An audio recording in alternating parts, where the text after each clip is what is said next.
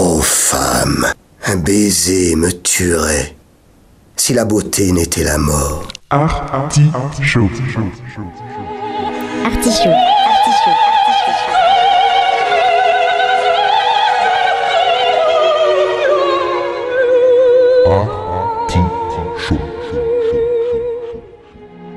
L'artichaut.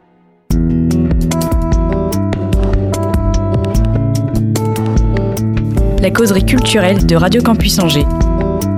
Cela ne doit pas vous troubler, mon Seigneur, car l'inquiétude et l'affection dans le cœur d'une femme sont toujours égales. Un lundi sur deux. De 19h à 20h.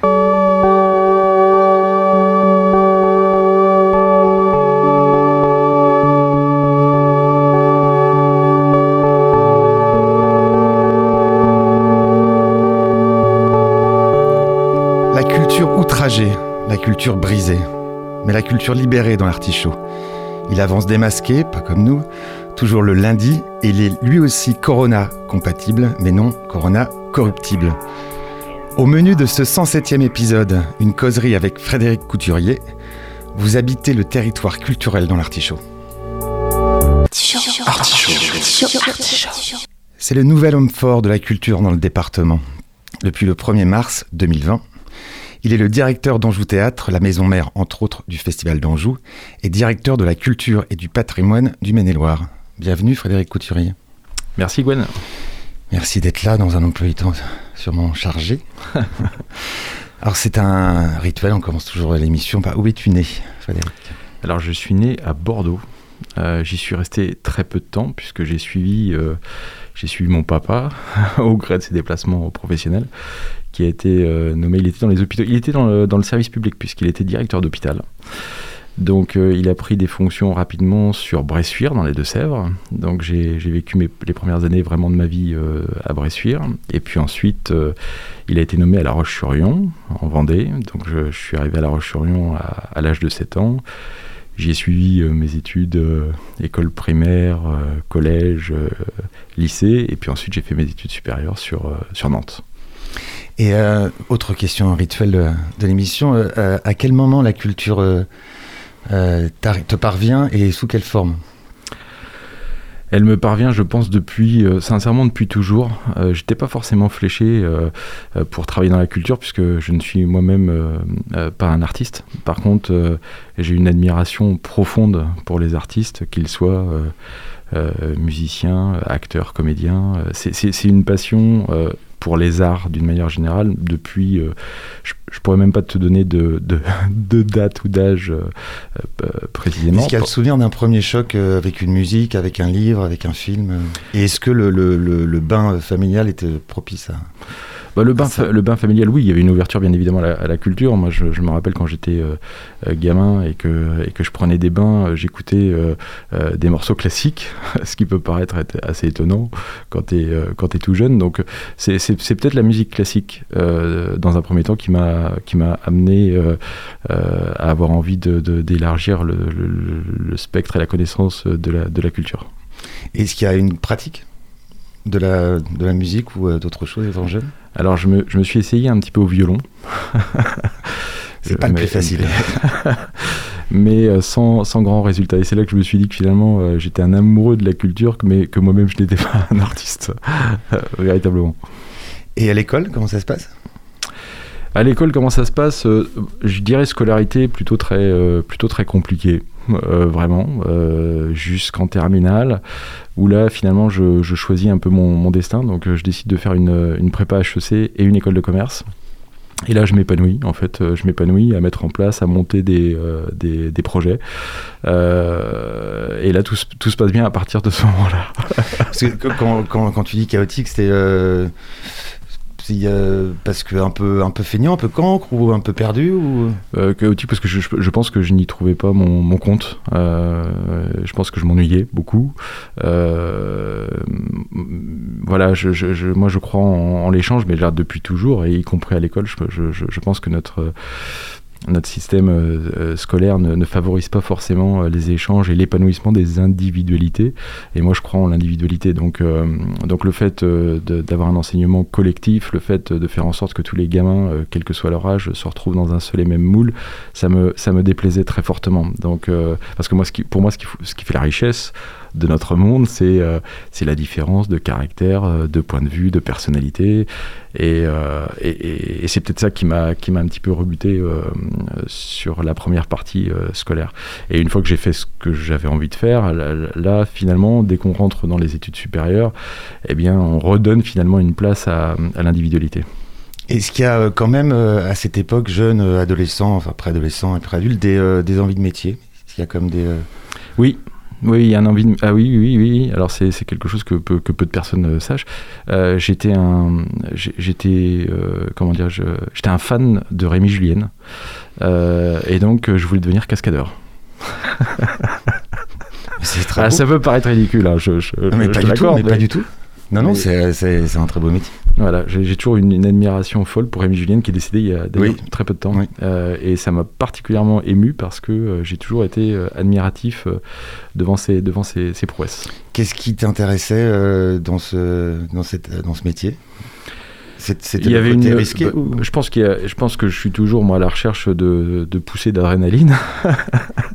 Donc il y avait il y avait cela et puis je trouvais que euh, j'étais aussi euh, j'ai dû voir tous les James Bond donc je- je- j'étais aussi euh, fasciné par justement le, le- le travail fait par Rémi Julien pour pour avoir des scènes euh, spectaculaires très réalistes que, que l'on retrouvait finalement euh, euh, sur le grand écran dans, des, dans des James Bond par, par exemple. Et, je voyais et ce sont des gens qui sont restés pourtant assez anonymes. C'est à dire que si je me balade dans la rue et je demande qui était Rémi Julien je pense qu'il y a une bonne partie des gens qui ne, qui ne, sauront pas me répondre. Alors que finalement bah, toutes ces scènes de cascade elles sont, elles sont anthologiques. Elles sont elles marquent euh, les, esprits et puis elles font euh, de, ces films des, euh, des petits chefs-d'œuvre. Mais entre l'admiration et puis le, désir de, de devenir peut-être Rémi Julienne, il n'y a, a pas eu de, t'as de vérité après, parce que je sais pas comment on devient cascadeur d'ailleurs. Mais je sais pas non plus. Oui, t'as pas Je sais. plus. euh, Non, je, je suis pas, je suis Disons pas, bien. je suis pas allé, euh, Ouais, je suis pas allé plus loin parce que j'ai dû me dire très certainement que c'était pas forcément raisonnable. Euh, je, je, je me le suis dit ou on me l'a dit, mais euh, mais je, pense que tu sais quand tu quand, quand, quand tu commences justement à explorer des, des, des métiers un peu atypiques comme celui-ci. Rapidement, le, le, le moule ou la pression de la société fait que tu te dis non, c'est c'est- pas, pas pour moi. Et c'est une erreur. Moi, je- je- j'essaie de, faire en sorte aujourd'hui de dire à mes enfants, mais tout est possible. Votre vie, c'est vous qui l'a, c'est vous qui l'a drivé. Et dites-vous pas, enfin, ne vous bloquez pas, ne vous arrêtez pas. Allez là où vous avez envie d'aller. Épanouissez-vous. On n'est que de passage sur cette jolie petite planète. Euh, je veux dire, il faut se faire, il faut se faire plaisir et il faut aller, euh, il faut être en accord en fait avec euh, avec ses envies les plus profondes. Donc, euh, et rien n'est impossible. Rien n'est impossible. Puis il y avait une certaine logique à avoir un métier de casse-cou avec un père directeur d'hôpital. Ça a été un petit peu ça. Mais tu sais que j'avais un, Ça aurait été cohérent. il y avait, euh, il y avait un terrain de, de, de bicross euh, face chez, en face chez moi, donc, euh, donc je me suis essayé et j'ai pris quelques gadins avec quelques bleus et quelques éraflures. Donc c'est euh, HEC après, donc à, Nantes? Alors après, j'ai fait une, j'ai fait une prépa HEC à Turgot, à Nantes, et puis je suis rentré dans une, dans une école de commerce, c'est l'Institut supérieur européen de gestion. Voilà, en spécialisation euh, affaires internationales, parce que j'étais assez attiré par l'international. Donc, euh, donc voilà, c'est vraiment euh, la, construction, si tu veux, de, de, projets. Je pense que c'est ce qui m'a toujours un peu animé. J'ai adoré euh, monter des partenariats euh, dès le plus jeune âge avec, avec des entreprises, avec des... euh, voilà, donc euh, je- je- j'ai j'ai vraiment pris beaucoup de plaisir sur mes années euh, d'étudiant. Et même question avec une idée euh, de métier en tête déjà? Pas forcément. Euh, pas forcément. Je- ce sont des formations qui sont assez généralistes et qui te permettent de, de construire des, tout type de projets finalement. Parce que, euh, pa- parce que tu es plus dans, l'aspect. euh, en- Enfin, tu es dans l'aspect pratique en fonction de ce que tu fais, mais, euh, mais, mais finalement, le, le squelette ou, ou la méthodologie reste un peu la même. La méthodologie de construction de projet, elle est la même quand tu, quand, quand tu montes un business, que quand tu. Enfin, et quel que soit quelque part le business. Enfin, je veux dire, tu peux appliquer la méthodologie un peu dans, dans tous les secteurs, je dirais. Donc, donc, euh, donc, je me suis fait beaucoup de. Enfin, j'ai j'ai pris beaucoup de plaisir à faire cela. J'aime bien cette question aussi euh, désormais dans, dans l'artichaut, c'est qu'est-ce qui reste du, du jeune euh, Frédéric Couturier euh, et du moins jeune étudiant euh, aujourd'hui? C'est une question difficile, ça, Gwen. Allonge-toi sur le divan. re- C'est un peu ça. Qu'est-ce qui reste du Frédéric Couturier étudiant? Il, il reste, je pense, cette, cette, cette fougue et cette passion que j'ai euh, depuis toujours pour la culture. Si je me lève euh, le matin, c'est pour, euh, c'est pour faire en sorte qu'un maximum de gens aient accès à la culture sous toutes ses formes, aux arts sous, toutes les formes. C'est ça qui m'anime en fait. C'est- vraiment ça. Je, trouve que ça a du sens. Parce que ce qui est sûr, c'est que j'avais besoin de quelque chose qui, ait du sens, donc ça a du sens. Et, euh, et c'est tellement, c'est tellement, c'est tellement beau parce que finalement, plus tu, plus tu grandis, plus tu comprends pourquoi tu fais ça en fait. Euh, plus tu arrives à mettre des mots, plus, plus, plus tu vois l'introspection parce que la culture c'est un miroir, donc tu vas chercher tes démons. Tu, je veux dire, c'est, c'est tellement profond que que je pense que je m'en lasserai jamais en fait. Et euh, étudiant, tu, tu fréquentes les, les salles de concert, les cinémas, les, euh, les salles de théâtre Oui, oui, bah, étudiant, euh, oui, en fonction des moyens financiers, euh, tu, euh, tu fréquentes, tu fréquentes effectivement, tu as accès à la culture. le, le premier accès, c'est peut-être les bibliothèques, les médiathèques. après, le deuxième accès, je dirais que c'est aussi le cinéma, les expositions. Les... Oui, moi, j'ai toujours, j'ai toujours été en fait interpellé par, euh, par l'art. Euh, je peux pas dire pourquoi, euh, parce que c'est l'art sous toutes ses formes, c'est l'art vivant, mais c'est euh, sont les arts visuels. Je veux dire, je peux, je peux rester une heure devant un tableau, par exemple, tu vois, essayer de le, décortiquer, à me poser la question, bah, mais pourquoi l'artiste a abordé cela de telle ou telle façon? Qu'est-ce qu'il a voulu nous dire? Qu'est-ce qu'il a voulu partager? J'adore le cinéma. Moi, je suis un amoureux. Je suis un, amoureux du, grand écran. Je, le, le spectacle vivant me, fait vibrer, euh, le théâtre me fait vibrer, la musique, euh, mais la danse. Je suis un passionné de danse, mais quelle que soit la danse, hein, j'aime le tango, j'aime le j'aime les ballets classiques, j'aime le hip-hop, euh, Je suis, un, fan, enfin je suis un fan de, je pense, de, culture. Et est-ce qu'il y a le souvenir, pareil, d'un choc à cette époque esthétique? Est-ce que tu as un exemple d'une œuvre où, t'a vraiment euh, bouleversé et qui, euh, te marque encore aujourd'hui? À cette époque, euh, je dirais peut-être les peut-être peut-être peut-être peut-être des assiettes. Ça peut paraître très bête, mais peut-être des assiettes de Picasso que j'avais vues à, New York au musée d'art moderne. Voilà. C'est très classe, quand même. Ah ben c'est classe, Comme mais souvenir. si tu vois, je te réponds spontanément. hein. Oui, non, mais, non, mais ça- des assiettes de Picasso à New York. Ouais, ben oui. oui. Et donc, on, on poursuit là dans, dans ta vie. euh, Ça donne quoi alors après, les, euh, après ces études? Donc après ces études, si tu veux, je passe mon, je passe mon grand oral euh, devant un, un jury de, de professionnels. Euh, et, et dans ce jury-là, il y avait, il y avait un des cadres dirigeants de, euh, du groupe du Breuil, qui est installé sur la Vendée, qui est un gros groupe, qui possède aujourd'hui Cari- Caraïbes Airlines, mais à l'époque c'était Regional Airlines. Et on commence à discuter sur, sur une éventuelle collaboration. Et puis, euh, je suis rattrapé par l'armée, parce que je pense que je fais partie des dernières... euh, des dernières générations à devoir euh, effectuer le service national. Euh, ce qui, ce qui m'embêtait euh, un petit peu, non, pas que je. Voilà, ça m'embêtait plus dans la poursuite de ce que j'avais envie de faire. Euh, mais j'ai dû faire mon service national et, c'est un, petit peu là où je suis euh, vraiment rentré dans, l'événementiel et dans le culturel puisque euh, je candidate sur une ville en Vendée qui proposait un, service civil. Donc c'est une année mise à la disposition d'une collectivité territoriale dans, un cadre très précis puisqu'on m'a- on m'avait affecté sur un, sur un foyer de jeunes euh, qui s'appelle le campus, qui est à Luçon. Et donc euh, me voilà parti pour effectuer une année euh, de service national à disposition d'une structure ouverte aux, aux jeunes. le campus, qui, qui essayait de prévenir tout ce qui était consommation d'alcool, de cigarettes, de drogue, etc.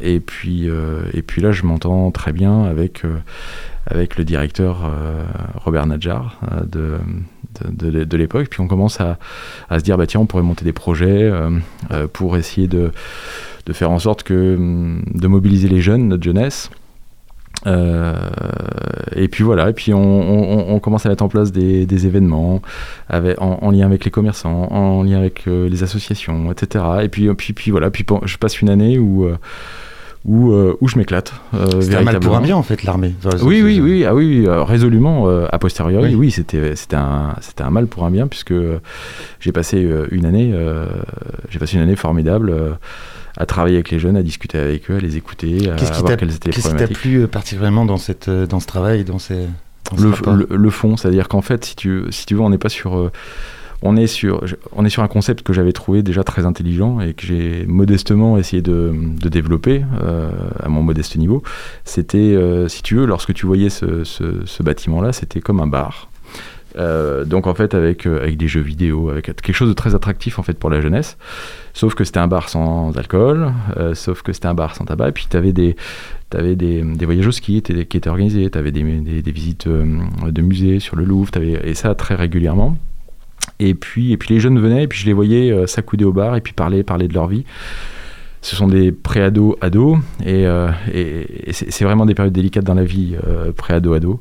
Tu te poses des questions sur, justement, on parlait tout à l'heure de sens, mais tu te poses des questions sur le sens. Donc tu discutes, tu échanges avec eux, tu vois quelles sont leurs, euh, sources de préoccupation, leurs problématiques, et puis euh, et puis il y a de la confiance qui passe, et puis et puis tu leur fais tu leur fais découvrir des choses. On a mis en place des, il y avait un atelier théâtre, et puis il y avait des ateliers vidéo, et puis puis tu leur montres que finalement il y a des tas de choses dans lesquelles ils peuvent se retrouver et prendre du plaisir.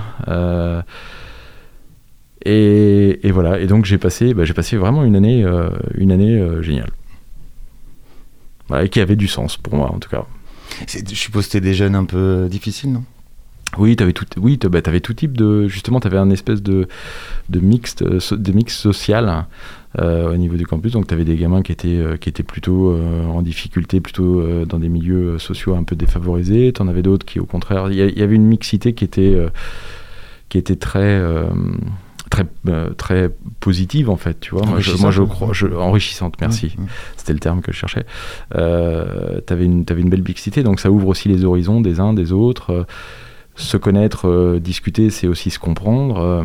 Donc, je pense que c'est vraiment, en tout cas, la, la- la ville de Luçon a, a eu beaucoup de chance d'avoir ce, ce campus pour, euh, pour, pour y accueillir euh, beaucoup, beaucoup de jeunes, quoi, qui ont fait des choses passionnantes. Alors le mot est peut-être mal euh, choisi, mais est-ce que, est-ce que cette période-là t'a servi pour la suite de...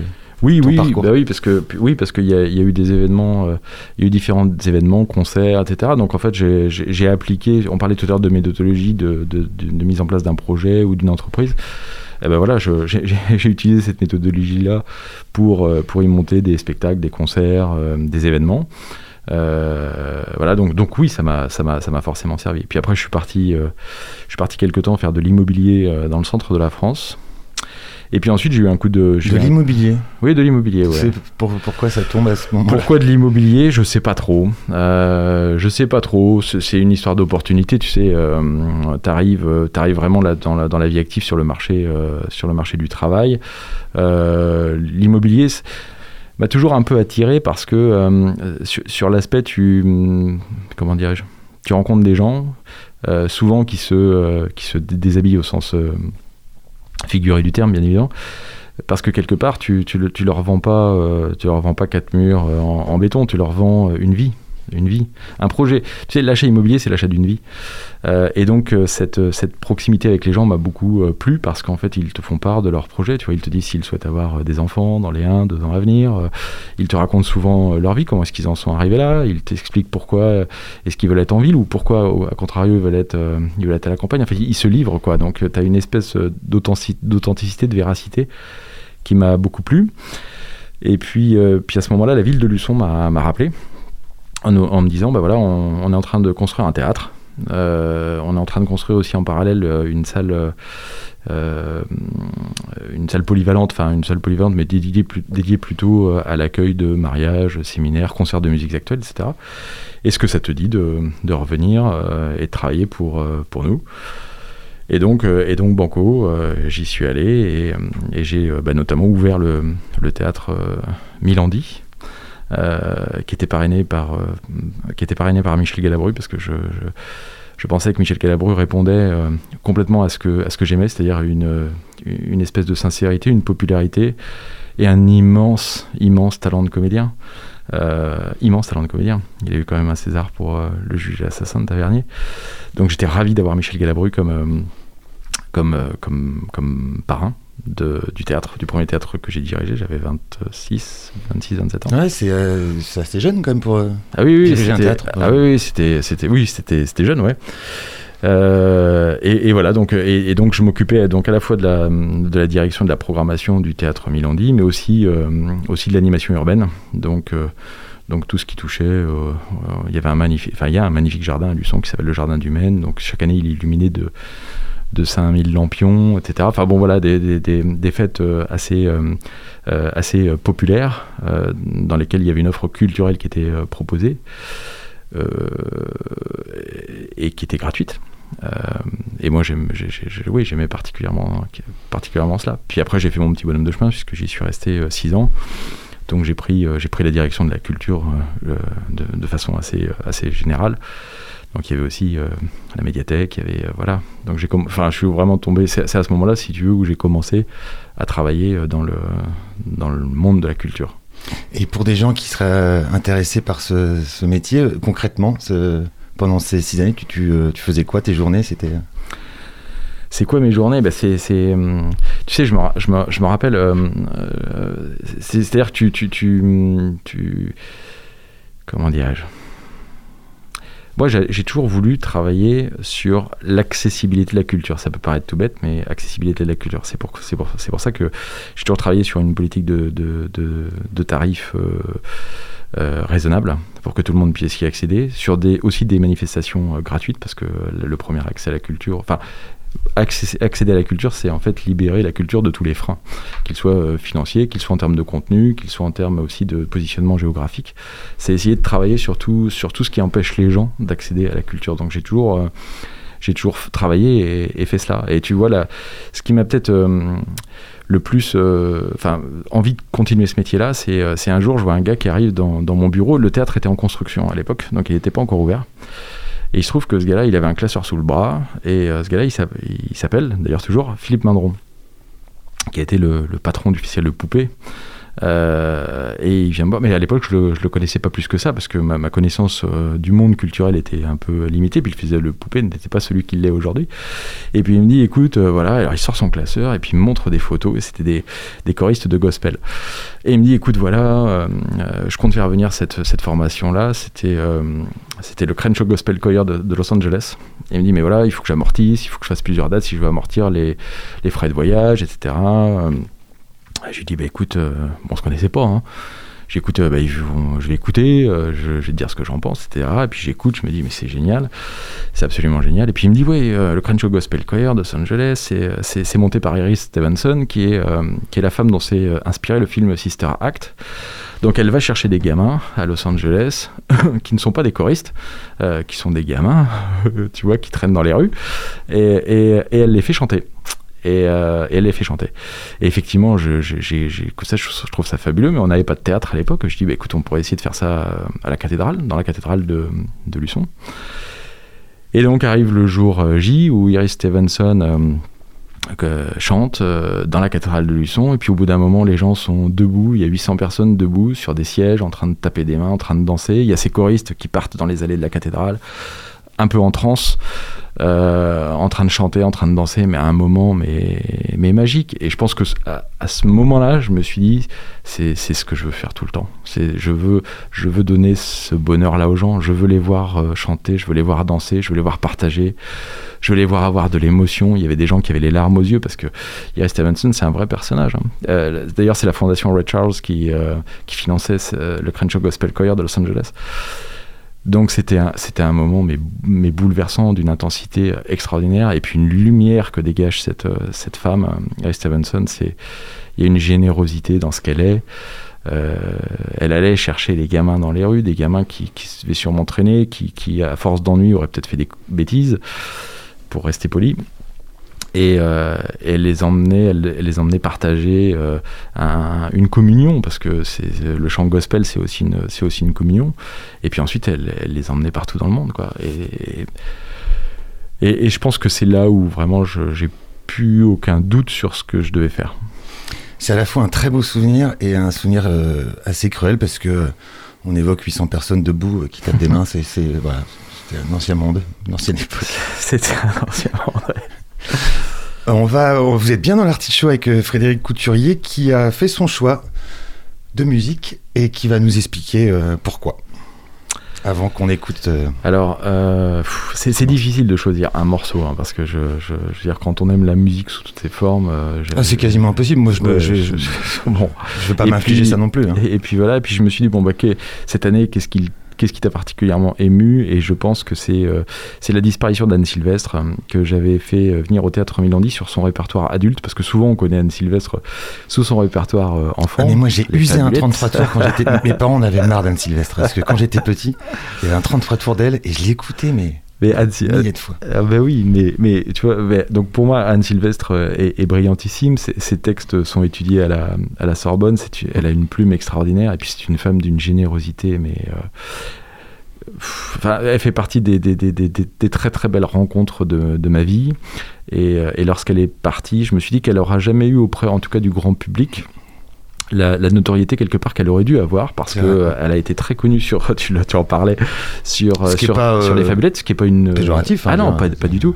Mais, mais souvent ça a été au détriment je pense de son répertoire adulte. Et donc euh, et donc j'aimerais euh, partager avec les auditeurs euh, une chanson d'Anne Sylvestre euh, et, et- et qui délivre je pense un, un beau message euh, un beau message un beau message d'amour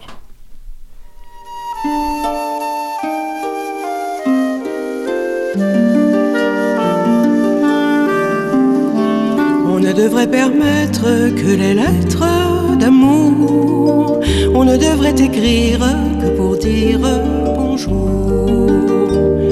Ne parlons pas des circulaires, des formulaires, de tous ces papiers qui réclament plus qu'ils ne donnent, qui nous soupçonnent de ne jamais payer. Oublions aussi les images, tous ces mirages, bonheurs à crédit. Ces cadeaux, ces catalogues, toutes ces drogues, ces faux paradis. On ne devrait permettre que les lettres d'amour. On ne devrait écrire que pour dire bonjour. Je sais qu'il y a des pratiques quasi magiques pour communiquer. Et ça cliquette et ça clignote et ça pianote, c'est pas compliqué. Je pourrais en faire la liste, mais je résiste car j'ai dans l'idée que ma chanson à peine écrite, ça va si vite, elle serait démodée. On ne devrait permettre que les lettres d'amour. On ne devrait écrire que pour dire bonjour. Je veux parler de ces missives de plumes vives comme un cauchemar. Ces lettres qui vous assassinent jusqu'aux racines, bien mieux qu'un poignard. Les mots durs qui sont en parole, on s'en console, les yeux dans les yeux. Mais dès qu'ils sont sur une page, ces grands saccages, c'est comme du feu. Que les lettres d'amour. On ne devrait écrire que pour dire bonjour. Ces colères qui nous encombrent, chagrins sans nombre, qui nous font pleurer. Pourquoi pas se les dire en face, ça fait des traces qu'on peut effacer. Condition qu'on se réponde, qu'on lâche la bonde, que l'amour y soit. Oh, que ma main se paralyse avant qu'on lise une lettre de moi. On ne devrait permettre que les lettres d'amour. On ne devrait écrire que pour dire bonjour. On ne devrait permettre que les lettres d'amour. On ne devrait écrire que pour dire bonjour. Bonjour, est-ce que ta vie est belle? Bonjour, et comment va ton cœur? Bonjour, j'attends de tes nouvelles. bonjour et n'aie plus jamais peur.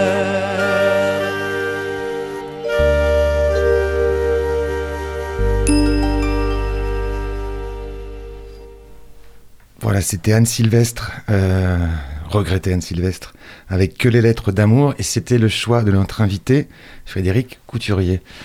On, on était, on s'était arrêté euh, à Luçon avec ce, ce- ce théâtre. On s'est arrêté à Luçon. ouais. Et Ouais. donc euh, la suite? Alors la suite, euh, je, vais, je vais essayer d'être euh, d'être assez rapide et, et concis. Je suis parti ensuite en Dordogne. Je suis resté trois ans pour euh, gérer un établissement d'hôtellerie de plein air, donc un, camping avec euh, en partenariat parce qu'en fait je, euh, m'étais lié d'amitié avec avec Michel Donis qui était le maire de Saint-Aubin qui est à côté de à côté de Luçon, de Saint-Aubin-la-Plaine. Et Michel était patron d'une chaîne d'hôtellerie de plein air qui s'appelait Vague qui s'appelle d'ailleurs toujours Vague et qui cherchait un produit plus familial, plus haut de gamme, euh, plutôt euh, quitter le, tourisme balnéaire, mais être plus sur un, sur un, sur un tourisme de, de- campagne, de patrimoine aussi. Et donc, euh, et donc on est tombés tous les deux amoureux d'un- corps de ferme en Dordogne, au Bug précisément. C'était un, un camping qui, existait déjà. Et avec des, des chalets sur 14 hectares, etc. Donc j'ai- pris, j'ai pris la gestion de, de cet établissement de de plein euh, pendant trois ans. Euh, je- en fait, j'ai arrêté lorsque Michel Denis a disparu euh, de façon un petit peu euh, brutale. Puis, j'ai monté, j'ai monté ma, société de production et diffusion de spectacles, qui a plutôt très bien marché. Mais j'avais des très très gros projets, ça me demandait beaucoup beaucoup de trésorerie. Euh, voilà, donc euh, donc à la longue ça devenait fatigant. C'est là où j'ai perdu d'ailleurs les derniers cheveux que j'avais sur la tête. Et puis, puis j'ai vu passer une annonce euh, sur, euh, sur Terre de Montaigu pour prendre la direction de la culture. Donc c'était la direction du théâtre de Thalie à, Mont- à, à Montaigu, le printemps du livre de Montaigu, le cinéma Caméra 5, euh, le, le- le réseau, enfin la lecture publique sur le territoire avec une, médiathèque et puis un site aussi euh, dédié à la euh, création contemporaine. Euh, et donc j'ai fait ça avec énormément de plaisir pendant six- plus de 6 ans, quasiment 7 ans. Voilà, en très résumé. euh. Oui, non, mais je, je- tenais à ce que tu le tu précises euh, parce que je trouve que d'abord c'est un parcours euh, assez original, atypique. Ce qui est assez drôle, c'est que la culture revient de toute façon à un moment donné. Il y a des chemins de traverse, mais on a l'impression que la route principale c'est de toute façon lié à la culture. Ah bah la culture, oui, bah c'est, oui, tout à fait. Mais même quand j'étais dans l'hôtellerie de plein air, euh, euh, j'ai fait venir des artistes pour, euh, pour animer des, des, des soirées. J'ai euh, voilà, j'ai monté des projets euh, justement pour, pour, pour promouvoir des danseurs, des chanteurs. Enfin oui, ça- la, la culture a toujours fait partie de, de, de ma vie, en fait, depuis très longtemps maintenant. Et la société de production là, c'était quel type de C'était une société De de. C'était alors il y avait différentes différentes choses. J'ai- travaillé beaucoup avec des gens que j'adore. Donc euh, j'ai travaillé beaucoup avec euh, Pierre Richard parce que Pierre Richard, j'adore Pierre Richard. D'ailleurs, je suis je suis très fier de, l'avoir accueilli lorsqu'il est remonté sur scène pour des tournements de mémoire. Je me rappelle avoir été le voir dans un. Il, il travaillait avec Christophe Duturon dans un Leclerc désaffecté du sud-ouest de la France. Et quand j'ai vu dans les conditions dans lesquelles il, il travaillait et que je me suis dit mais, mais c'est quand même Pierre Richard quoi. Je lui ai dit mais mais moi j'ai un théâtre, euh, mais mais venez, venez travailler chez moi en résidence, je, je vous accueille, vous êtes, vous êtes un grand. Et il a monté des tournements de mémoire dans, dans mes murs. Euh, c'est là où j'ai fait euh, connaissance de, de Jean-Marc Dumontet à l'époque. Ça remonte, ça remonte.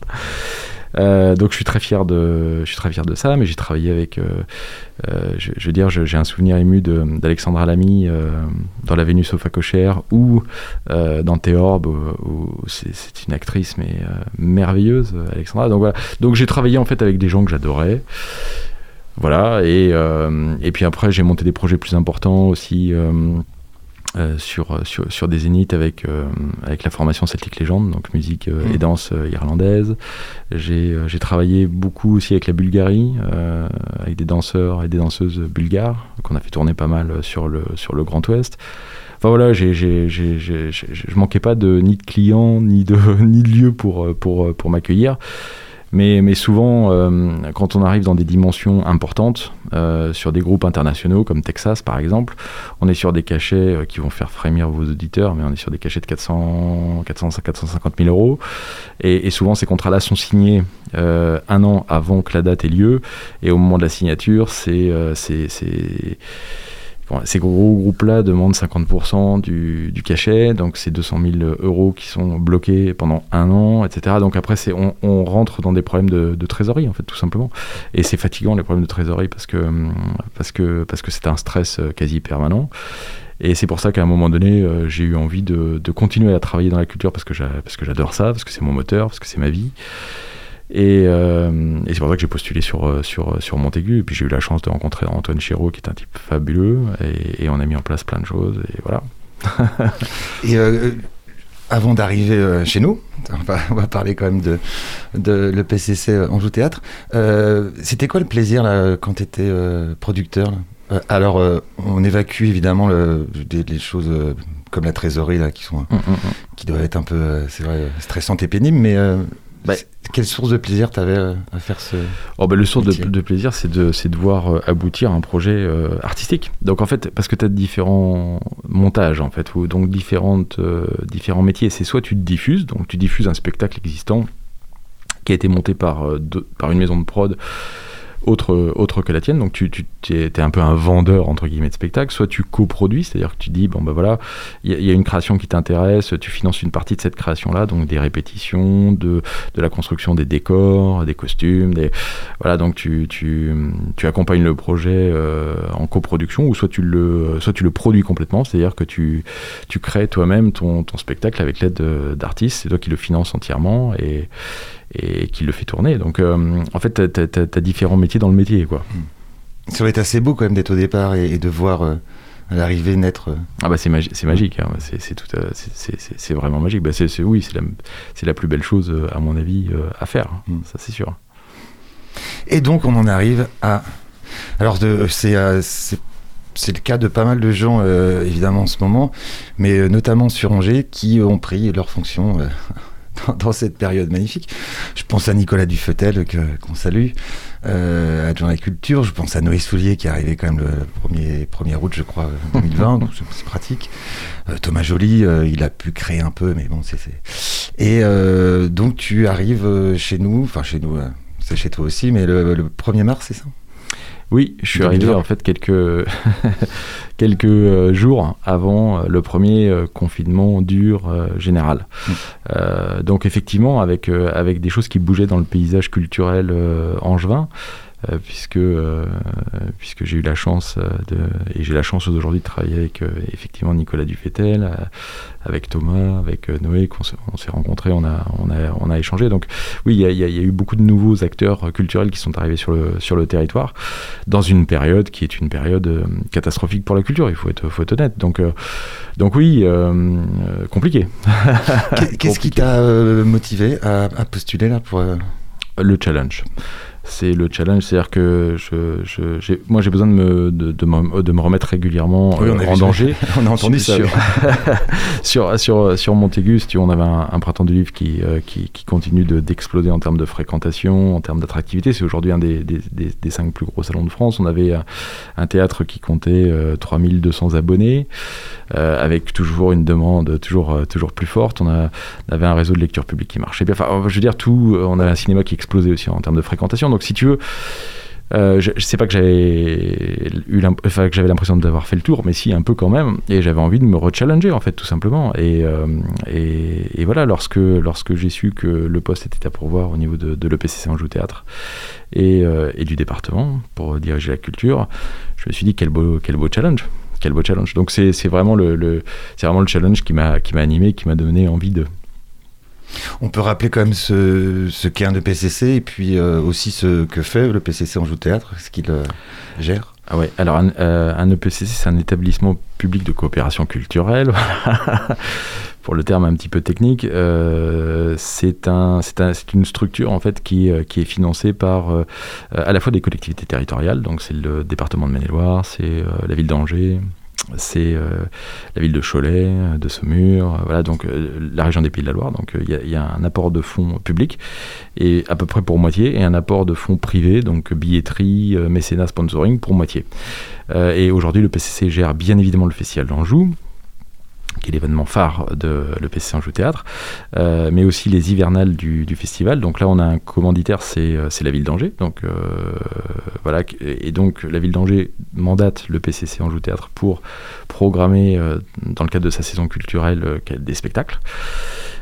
donc, donc festival hivernal, c'est la gestion du château du Plessis-Massé qui se trouve à 15-20 minutes euh, d'Angers. Euh, magnifique, euh, magnifique château. Et puis ces deux autres, comment dirais ces deux autres festivals que l'on drive, c'est le festival Très tôt en scène, qui existe depuis lui aussi un certain nombre d'années, et puis le temps d'une troupe. voilà, donc c'est ce que c'est ce que gère aujourd'hui la structure Anjou Théâtre. Et c'est quoi être euh, président? Ça consiste en quoi? C'est quoi ton rôle euh? Alors moi je suis pas président, je suis. Euh, non, c'est pardon. Je suis, je suis, directeur général. Directeur, oui, directeur général. théâtre. Mais si tu veux, c'est une structure qui qui dispose d'une direction artistique. Donc en fait, Anjou Théâtre a un directeur artistique qui est Jean-Robert Charrier, qui est le directeur du théâtre de la Porte Saint-Martin. Donc c'est lui qui a la charge de la ligne artistique de la structure. Ce qui me fait tout bizarre d'ailleurs, parce que moi j'ai toujours assuré la direction artistique des équipements que je gérais ou des événements que je gérais. Donc là, c'est une, c'est une collaboration qui, euh, qui est une première pour moi, euh, étonnante. Euh, Jean-Robert Chat est un type, est un type génial, avec énormément de talent, une grande sensibilité. Et puis on est d'accord sur le fond, c'est-à-dire que moi j'ai horreur de quitter un spectacle en me disant ah c'était bien, tu vois, c'est pas suffisant. Le ah c'était bien, c'est euh, moi, je veux que les spectacles, ils allaient remuer euh, à l'intérieur. Je veux qu'ils interrogent, qu'ils questionnent. Je veux qu'ils bouleversent, qu'ils fassent rire, qu'ils fassent pleurer. Je veux qu'ils provoquent une émotion forte et je deviens de plus en plus pénible euh, sur le sujet parce que euh, je commence à avoir vu tellement de spectacles de par mon métier que forcément mon niveau d'exigence il est très très très très haut euh, mais en fait j'aime les spectacles qui pas forcément compliqués parce que quand je te parle de rire c'est une, une émotion le rire hein. donc je donc je veux pas que des spectacles tristes durs etc même si j'aime ça énormément mais je veux des spectacles qui ne laissent pas indifférents, quoi. Donc, euh, et donc là-dessus, je pense qu'avec euh, avec Jean-Robert Charrier, on est un peu sur la même, euh, sur la même longueur d'onde.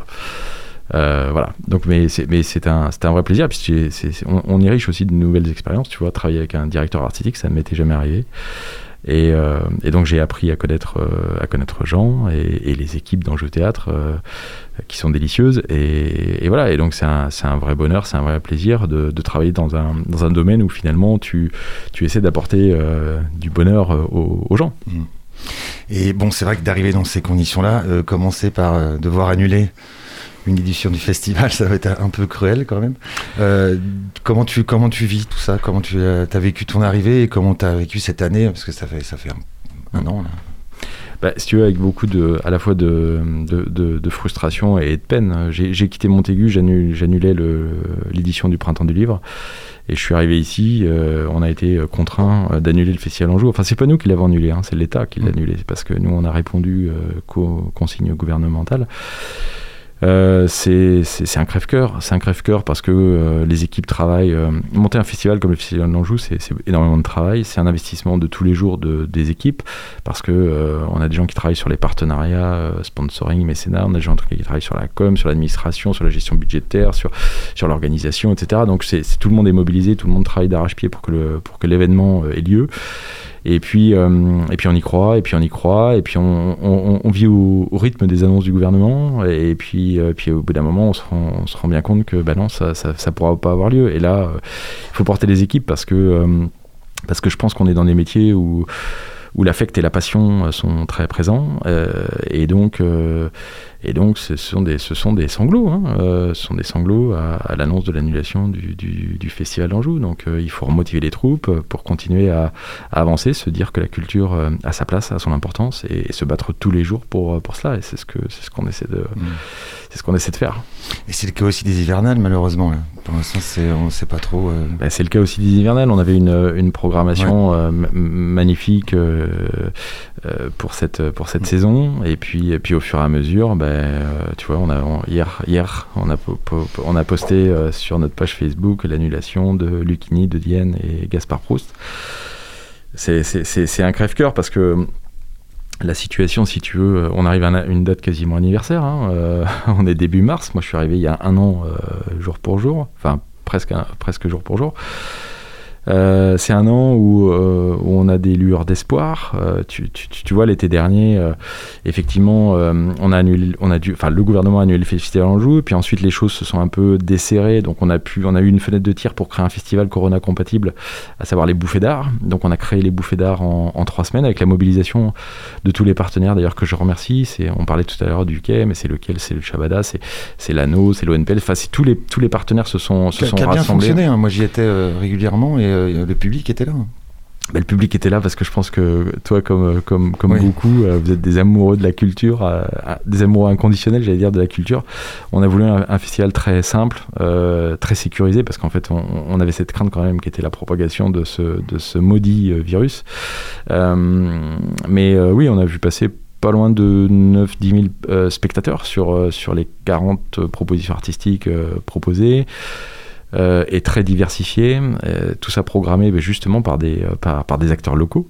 Euh, et, ça a été un, oui, ça a été un grand moment de, de, fête et puis une, une vraie respiration avant de, avant de retourner dans une situation où la respiration est beaucoup plus compliquée. Et l'actualité là de d'Anjou Théâtre, je, euh, je crois que vous avez des, euh, des compagnies en résidence euh, au Plessis? Alors, Alors là, on a des, oui, on a des, ah bah, on- si on essaie de- d'exister. Donc on a créé les bouffées d'art. Ensuite, en fin d'année, on s'est dit que, enfin, les choses ne s'amélioraient pas. Donc on a, on a créé un petit film pour, pour souhaiter nos voeux euh, avec des acteurs du territoire, culturels du territoire. Euh, voilà, parce que pour nous, c'était un clin d'œil aussi à la culture en disant, mais on va se retrouver hein, en 2021, on va se retrouver. Et puis, euh, et puis, on a eu une opération sur le château qui a été financièrement euh, rentable, euh, puisqu'on on loue le château aussi dans le cadre de tournage. Donc, on a loué le château sur deux jours de tournage, qui nous a permis d'avoir une enveloppe qu'on a réinjectée dans effectivement l'accueil de, de, compagnies en résidence de création. Donc, on, accueille une dizaine de compagnies qui se succèdent qui viennent travailler chez nous pendant une à deux semaines et on leur donne une, une enveloppe si tu veux pour, pour, pour participer au coût de production. Euh, voilà, donc on est, très heureux de, contribuer, si tu veux, à ce que la préparation des, spectacles se fasse euh, encore aujourd'hui, euh, ce que l'on fait, parce que en fait le travail d'aujourd'hui, ce sont les spectacles de demain. Donc on est très heureux d'y contribuer. Et puis là on est sur la finalisation de la prochaine programmation du Festival d'Anjou, hein, puisqu'on a écouté notre ministre de la Culture qui a dit que cet été les, les, festivals seraient autorisés, euh, limités à, à 5000 personnes et en place assise. Donc, euh, donc on a construit euh, un festival d'Anjou 2021. On y travaille. D'ici quelques semaines, on va pouvoir présenter la programmation, présenter ce qui est prévu.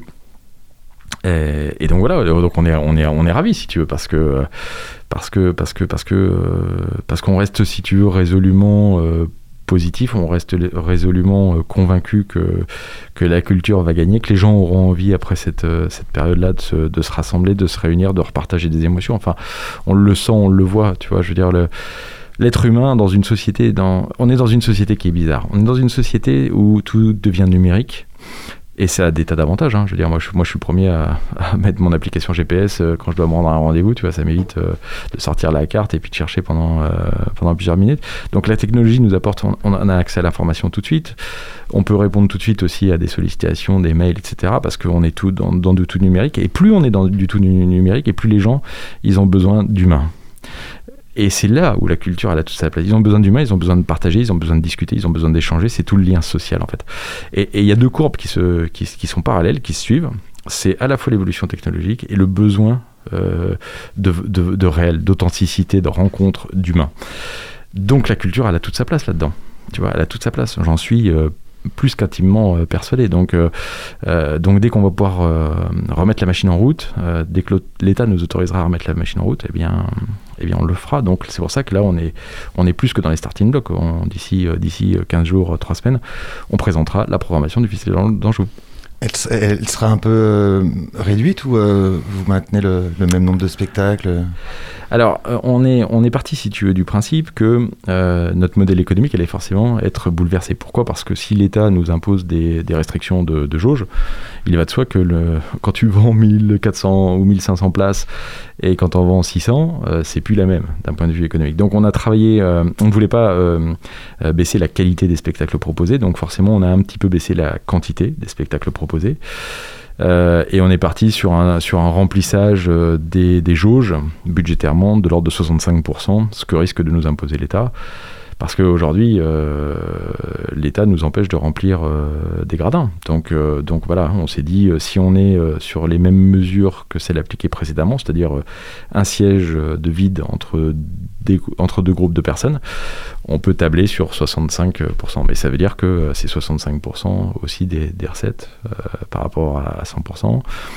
On, on, a la chance d'avoir un tissu économique qui, qui nous suit qui est dynamique, qui nous suit. Je veux dire, il y a des vrais mécènes, donc des, des, des, personnes qui, qui, continuent à, malgré la, la, Parce que tu sais, on a une crise sanitaire, ensuite c'est une crise économique, crise sociale, enfin on connaît un peu le les, les, enchaînements et on a la chance d'avoir des, entreprises qui, euh, qui ont envie de soutenir la culture. Donc, euh, donc voilà, on sait aussi que euh, nos entreprises sont confrontées à des difficultés hein, du fait de la, de la crise.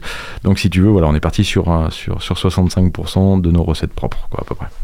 Non mais c'est une très bonne nouvelle dans l'artichaut, parce que en fait, je, on s'était refusé avec Thomas Jolet et Noé Soulet de parler projet, parce que c'est toujours, toujours un peu déprimant en ce moment, parce que donc là on a une vraie, un vrai enthousiasme. Donc il y aura un festival d'Anjou cette année. Ah oui, oui, oui. Bah, sauf si l'État nous empêche de le faire. Mais, mais, bien sûr que oui, il y aura un festival d'Anjou cette, année, ça c'est sûr. Magnifique, c'est une très bonne nouvelle. Elle est donnée par Frédéric Couturier dans l'artichaut. On va se quitter euh, sur euh, une tradition, c'est-à-dire euh, coup de cœur. Étienne, tu commences? Allez, je me lance. allez, ça va être musical. Euh, le dernier album de Femi Kuti, La Dynastie, euh, voilà, vous, plus connu, son père encore, Fela Kuti, euh, voilà. Femi et Sean, ils commencent à être. Femi et Sean font, voilà, maintenant clairement partie de l'histoire de la musique aussi, et voilà. Exactement, voilà, l'afrobeat. Une, musique c'est absolument génial, qui est à la fois mystique, dansante, euh, engagée, politique, et, euh, et c'est vraiment ce qu'on ce qu'on a besoin. Et, euh, et, cet album, il est effectivement très politisé, et c'est un, un, double album, puisque Femi Kuti sort l'album conjointement avec son fils, qui s'appelle Made, Made Kuti. Et l'album s'appelle Legacy Plus, et mettez l'oreille là-dessus, ça vaut j'ai eu le bonheur de voir les deux d'ailleurs euh, au Shabbat, Femi et Sean aussi avec euh, la classe. quelques musiciens de son père.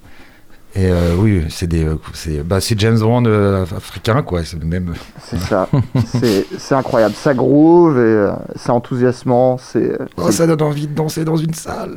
C'est, le futur, c'est le futur. Mais oui. Euh, je, me lance, puis on va finir par euh, l'inviter. Alors moi, c'est vraiment pas original, j'en suis navré. Et c'est encore, évidemment, euh, sur des écrans.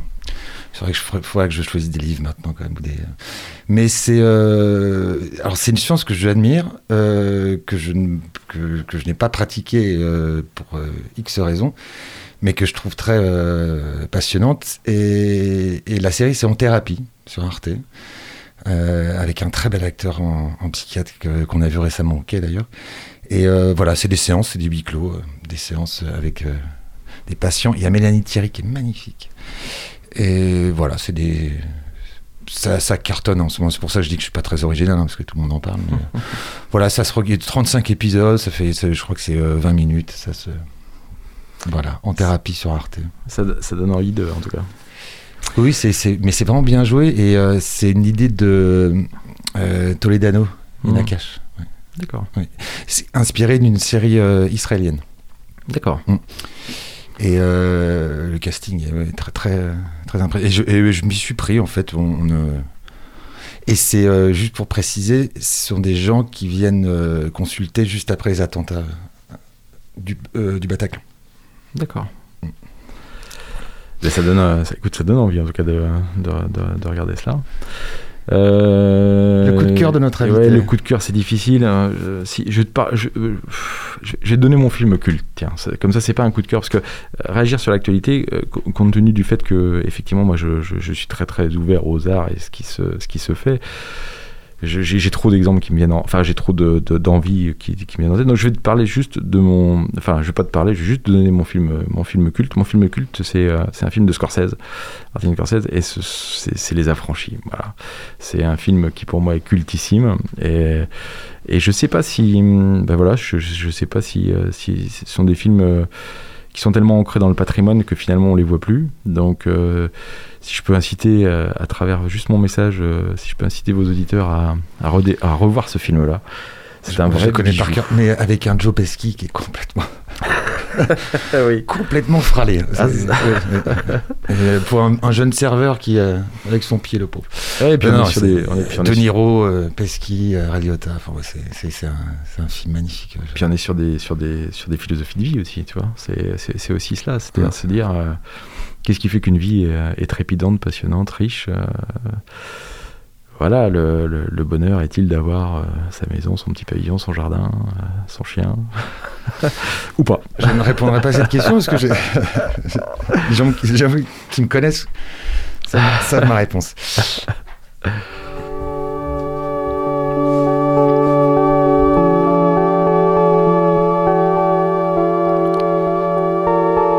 Fin de l'artichaut saison 8, épisode 107. Un grand merci à notre invité Frédéric Couturier.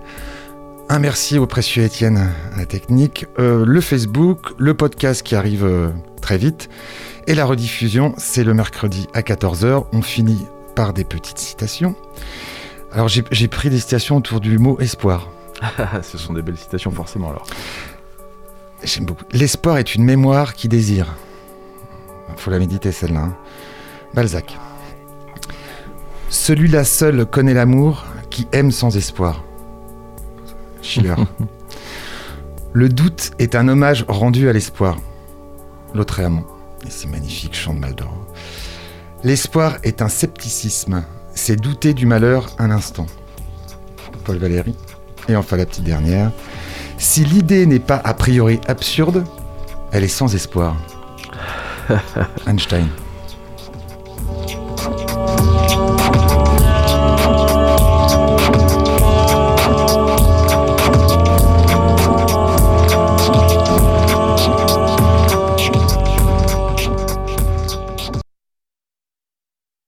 À retrouver sur le www.radiocampusangers.com.